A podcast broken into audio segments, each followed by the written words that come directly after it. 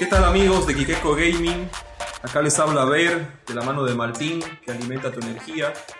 En esta oportunidad, en concordancia con la salida de las nuevas eh, consolas al mercado, vamos a hacer un poco una discusión acerca de las consolas que vienen de la mano de Microsoft, en este caso la Xbox Series X y la Xbox Series S.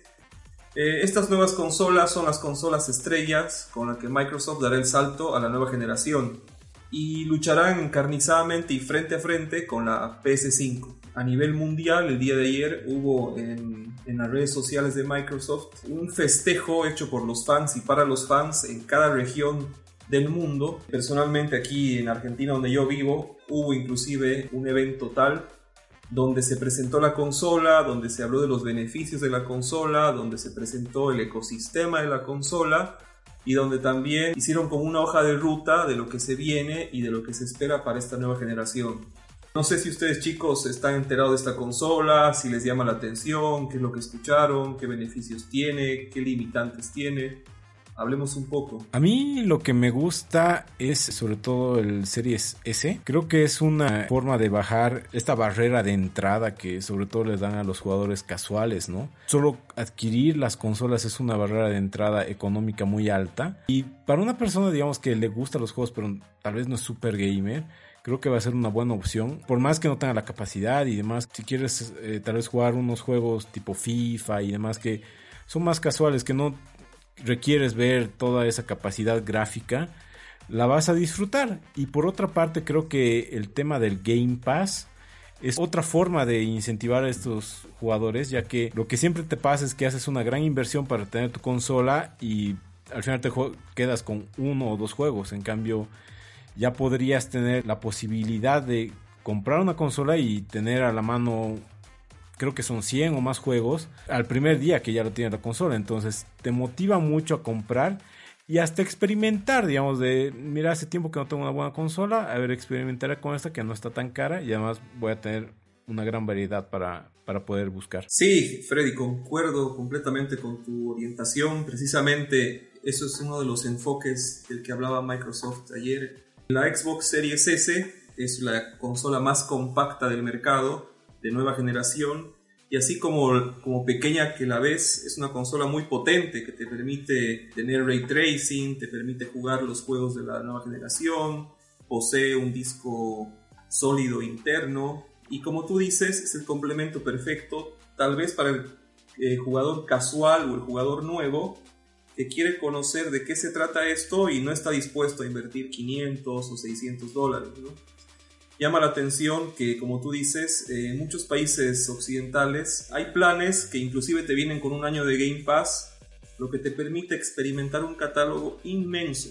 Y no es solo un catálogo de juegos variados, sino es un catálogo donde se agregan día a día juegos que salen eh, al inmediato, o sea, juegos actuales.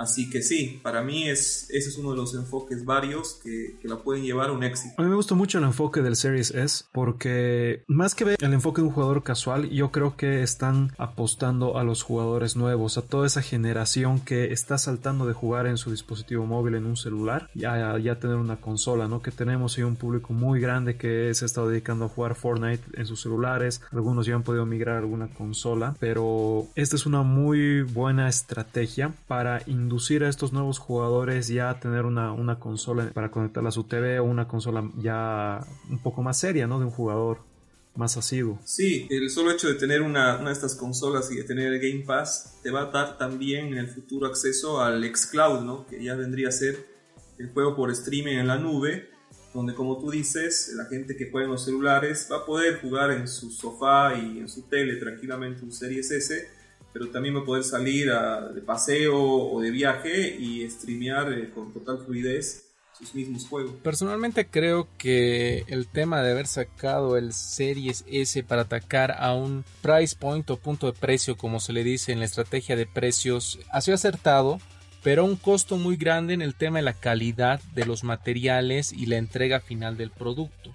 Uno de los aspectos más criticados de la, de la Series S es que tiene una potencia muy similar a lo que es Xbox One X. O sea, muchos dicen, o se puede hacer correr lo mismo acá. Entonces, Es algo que ha salido en las redes sociales. Eh, la verdad es que el Xbox Series S, si bien es una consola de siguiente generación, no se siente como tal.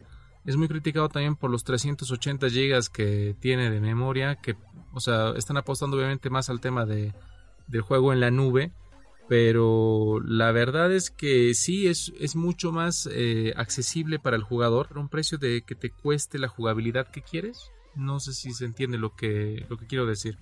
O sea, finalmente la idea de avanzar en una generación, obviamente no te digo invertirlo ahora, si no puedes comprar aquí un par de años.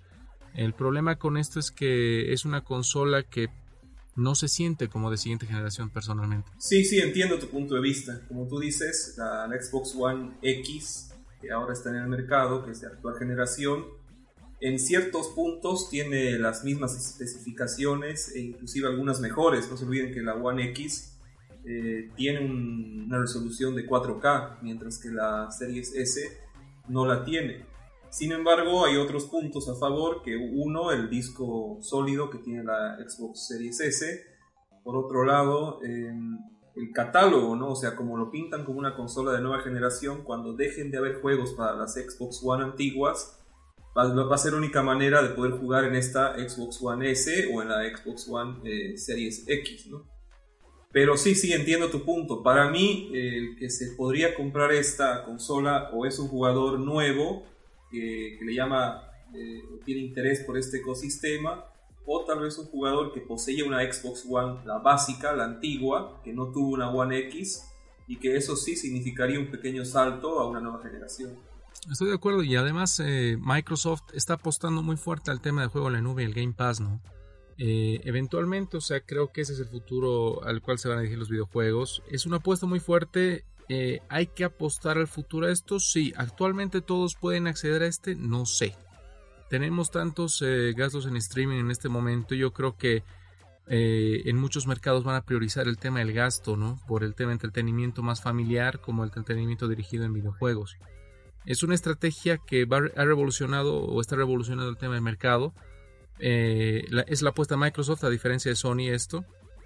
Sony se está basando un poquito más en lo que es más tecnología, ser más llamativo, más exclusivos, que es, siempre la, el abordaje que ha tenido desde PlayStation 1, ¿no? Eh, pero hay que ver qué se, qué se tiene con esto. O sea, Microsoft ha dado, buenos, eh, buenos golpes, incluso con la compra de Bethesda. Se ha rumorado mucho una alianza con Sega. Entonces, eh, de aquí en adelante hay que esperar a ver qué nos tiene preparado.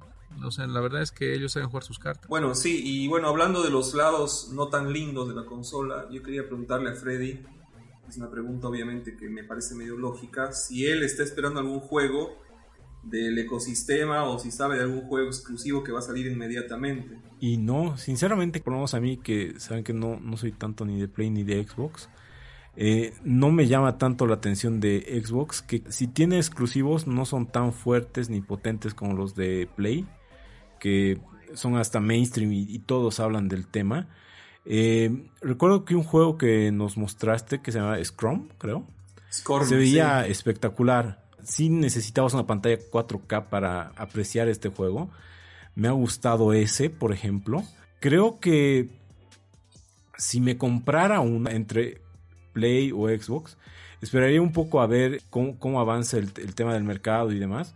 Pero al día de hoy me está gustando más Xbox que PlayStation por varias cosas que dicen que, que la consola ya no suena, que gracias a todo este tema de que le han puesto ventiladores por todo lado, que no sé qué, ventila mucho mejor, ya no parece como las antiguas consolas que tenías que subirle el volumen a 100 para poder escuchar el juego más que la consola.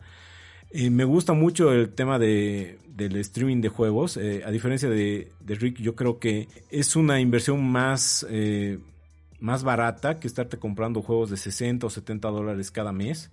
En este caso puedes acceder más fácil a eso. Y creo pero que deberían ser un poco más eh, exclusivos. Ya hablamos en otro podcast acerca de grandes juegos que van a salir. Pero por más que los produce Microsoft o una empresa de ellos, no entiendo por qué nunca los vuelven exclusivos y sí tratan de ser para todas las plataformas. Sí, mira, lo que pasa es que, como tú dices, eh, no es que no tenga exclusivos, sino que los exclusivos todavía no están listos para ser mostrados. No te olvides que de pasar a tener 5 estudios propios, eh, al día de hoy Microsoft posee 23 estudios que se encuentran cada uno eh, desarrollando juegos. Entonces, eh, inclusive el jefe de Microsoft cuando le preguntaron esto, dijo que en realidad la consola es una consola que está eh, diseñada para el futuro que se viene, o sea, para un futuro donde realmente cada dos o tres meses estos estudios van a sacar un juego triple A, o sea, un juego de producción muy alta, día uno en el Game Pass para que la gente no tenga y no pare de jugar, ¿no?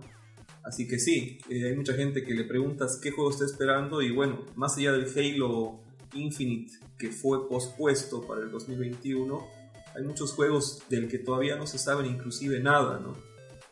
Uno de esos ejemplos, por ejemplo, es el juego, eh, un juego 4A, que dicen que es el juego más caro de toda la historia, que está desarrollando una nueva, un nuevo estudio eh, de Microsoft que se llama que no saben qué es, piensan que es eh, un remake del Perfect Dark o un nuevo Perfect Dark. Lo está haciendo The Initiative, que es un estudio que está captando y que tiene como miembros puro eh, ex jefes de desarrollo en cada área de todo tipo de estudios a nivel mundial. Inclusive le han quitado a, Naughty Dog las cabezas del The Last of Us, han quitado, o sea, es un estudio bomba, por eso es el... Claro, con el nombre ya te suena Avengers nomás, ¿no? Sí, Avengers de todos los desarrolladores.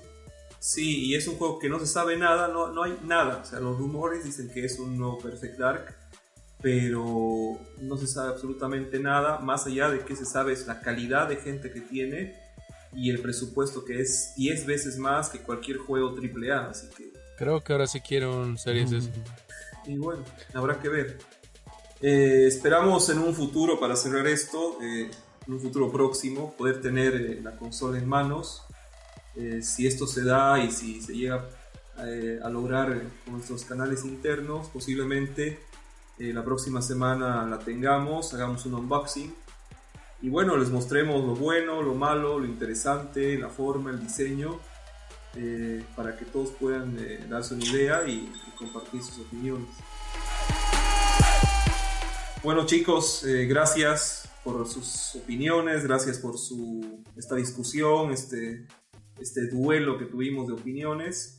Eh, sin más nada que decir, eh, de la mano de Martín y con toda la energía, a seguir jugando. Nos vemos en línea. Chao.